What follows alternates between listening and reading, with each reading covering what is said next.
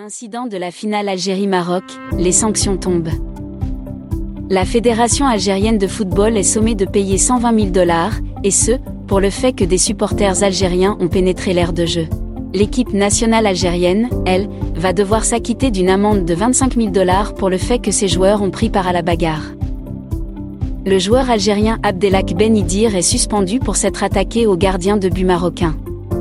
La partie marocaine, elle, s'en est sortie à moindre frais.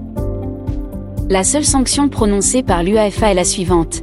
L'équipe marocaine est sommée de s'acquitter d'une amende de 25 000 dollars pour le fait que ses joueurs ont pris part à la bagarre. La commission de discipline de l'Union arabe de football, assurant qu'elle ne tolérera aucun dépassement dans la compétition qu'elle organise, a rappelé, dans son communiqué, que les parties concernées peuvent introduire des recours, comme dans toutes les décisions de sanction.